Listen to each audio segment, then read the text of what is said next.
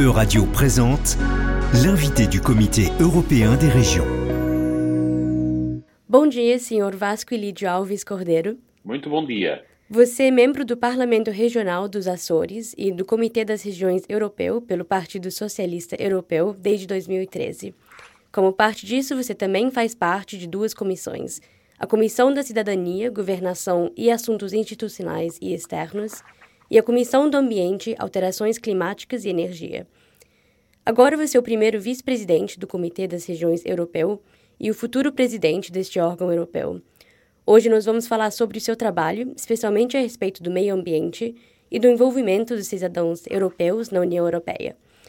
Minha primeira pergunta é qual é a função do Comitê das Regiões Europeu, especialmente da Comissão do Ambiente, Alterações Climáticas e Energia, na luta contra o aquecimento global. O Comitê das Regiões e a Comissão ENVA têm sido absolutamente fundamentais numa dupla componente. Por um lado, para levar até às outras instituições europeias aquela que é a voz dos poderes locais e regionais da Europa em relação a estas matérias. Mas há uma outra componente. Quando o próprio Comitê das Regiões funciona através de algumas das suas iniciativas como ponto de contacto e ponto de informação entre diversas realidades europeias. Há algo que resulta cada vez mais evidente de todo este trabalho. É que sem as autoridades locais e regionais da Europa, sem as regiões, sem os municípios, não é possível ter uma política bem-sucedida, nomeadamente a esse nível. E como que você acha que podemos unir os diferentes países europeus para combater esses problemas ambientais, especialmente quando cada país tem um nível bem diferente de modernização? Eu penso que a luta contra as alterações climáticas deixou de ser uma opção. É uma questão de sobrevivência em que todos têm que estar envolvidos. Eu recordo o recente relatório do IPCC que nos transmite que os próximos anos serão críticos para conseguirmos reverter essa componente. Em segundo lugar, há outras formas de, do ponto de vista prático, congregar países, regiões à volta desse objetivo comum e que é exatamente aquilo que tem a ver com a criação de instrumentos de investimento que se relacionem com o clima e que podem impulsionar a atividade das regiões, dos países e das entidades locais nesse domingo. Eu recordo que o Next Generation EU tem cerca de 37% dos seus fundos direcionado para ações relacionadas com o clima, mas é muito importante que esses fundos possam ser também direcionados para entidades regionais e locais. Uma das condições de eficácia dessa intervenção tem a ver exatamente com a sua disponibilização, com o seu aproveitamento por parte das entidades locais e regionais. Passando a um outro assunto agora e uma outra comissão, a Comissão da Cidadania, Governação e Assuntos Institucionais e Externos, de qual você também faz parte, lida bastante com problemas em volta da migração e do asilo.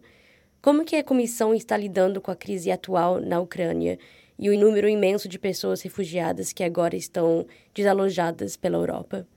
Eu, em primeiro lugar, gostaria de começar expressando naturalmente total e absoluta solidariedade com este drama que se vive na Europa, em particular na Ucrânia, que leva a uma movimentação maciça de pessoas para outras regiões.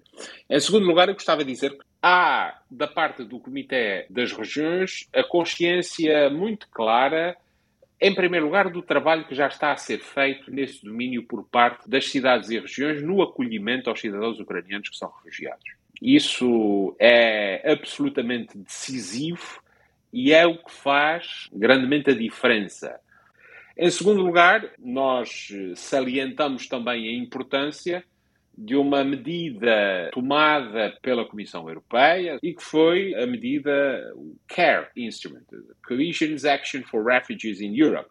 No fundo, a disponibilização de recursos para serem direcionados de forma ágil, de forma rápida, para este acolhimento por parte dos Estados-membros. Mas aí há um aspecto e uma proposta em concreto que foi avançada pelo Comitê das Regiões, no fundo, tornarmos mais rápido, eh, menos burocrático, mais eficaz a utilização desses fundos que não podem, para esse efeito em concreto, desde logo, estar eh, subordinados a diferentes procedimentos, diferentes regras que acabam por ser um obstáculo à eficácia da sua utilização.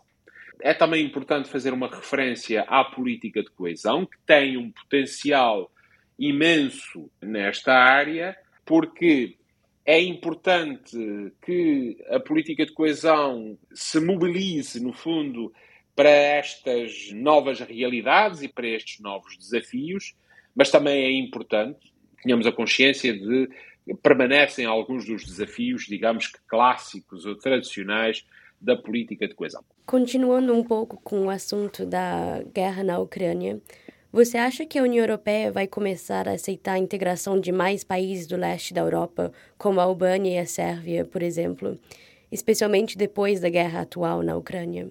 Se é um facto que já antes da guerra na Ucrânia havia essa possibilidade e, em alguns casos, até processos em curso relativos à adesão desses eh, países. Eu penso que esta realidade veio trazer uma nova atualidade a este assunto. Aquilo que, obviamente, está em curso é este processo de candidatura. Eu acho que a abertura deste processo é significativa para, no fundo, passarmos, percorrer as etapas que podem desembocar nessa realidade da adesão. Isso acontece, naturalmente, com um conjunto de países nos quais esse trabalho já estava a ser feito, mas acontece também, naturalmente, com a própria Ucrânia.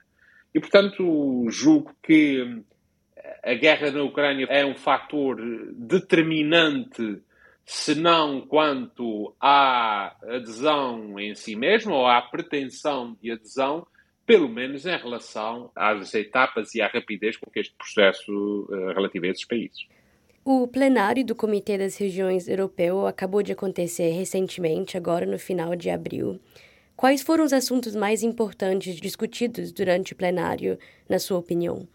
Nós tivemos eh, a participação de um conjunto de responsáveis da parte da Ucrânia, Tivemos aquilo que foi a participação de vice-presidentes da Comissão Europeia e de comissários europeus em relação a esta matéria. E uma preocupação que foi transversal e que foi fundamental foi exatamente aquela relativa à forma como as regiões e as cidades de toda a Europa estão a lidar com essa realidade de acolhimento dos cidadãos ucranianos forçados a abandonarem o seu país por virtude da guerra.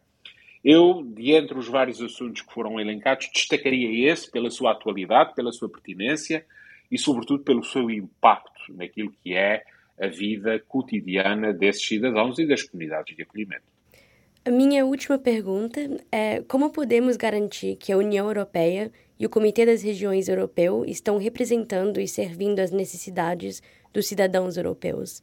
Em primeiro lugar, participando essa é uma pergunta que se prende, sobretudo, com o exercício de cidadania. A primeira condição para garantir que a União Europeia, o próprio Comitê das Regiões, cumprem o seu papel é, da parte dos cidadãos, exercerem os seus direitos e deveres de cidadania. Não só o de votar, mas também o de acompanhar, digamos assim, a atuação dessas entidades.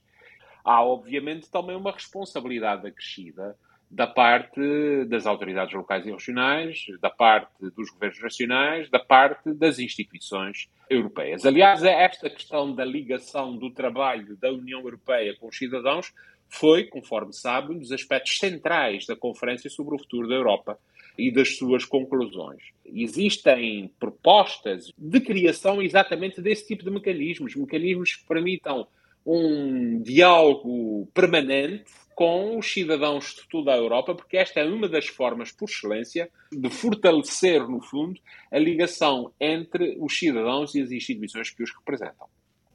Bem, muito obrigada, Sr. Vasco Lídio Alves Cordeiro, futuro presidente do Comitê das Regiões Europeu, por esta entrevista.